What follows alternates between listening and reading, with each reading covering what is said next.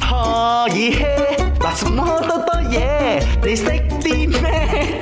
咪你識啲咩啊？ Well，你識啲咩？今日我哋講 emoji，咁你用唔用 emoji 啊？得閒可唔可以俾下心心啊？用係喺老婆嘅 app 嗰度啊，即係你同佢溝通嘅時候有用下我咯。唔一信你有咯般上朋友係你唔連會老用。婆都，喂喂，咁佢人你邊會喂，用心心啊嗱嗱。 OK，話說以下有三隻顏色嘅心心啊，包括咗我哋 emoji 都揾到噶啦，purple colour 嘅心心、嗯，藍色嘅心心同埋黃色嘅嘅心心心，，邊一個代表友情咧？阿明就講藍色啦，而你咧媽，你識啲咩啊？我揀幼兒嘅係 love 係黃色，哦，點因解？為黃色好 warm，so 你啦 friendship 應該係比較 warm 啲嘅 colour 係咪嘅，so 係黃色。你睇人哋幾有見解啊。我想問下，咁藍色代表咩誒，啊？俾我睇下，藍色咧就代表忠誠信任，係咯，然之後做朋友之間一定要有咁噶嘛，友誼一定要忠誠同埋信任綠色咯就。係對大自然嘅愛啦，黃色心心咧就係代表愛情同埋好開心。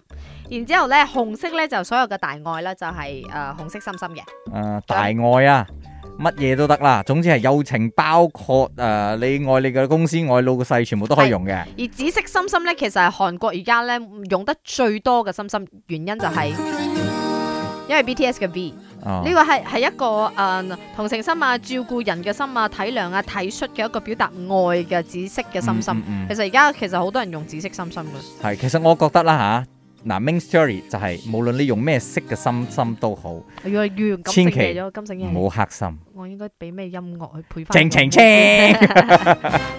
阿明沉船啦，嗯，加加加加，Jack 傻下傻下啦，傻下傻下啦，一至五，四到八，陪你放工，聽下歌仔，傾下偈仔，咪啱 channel。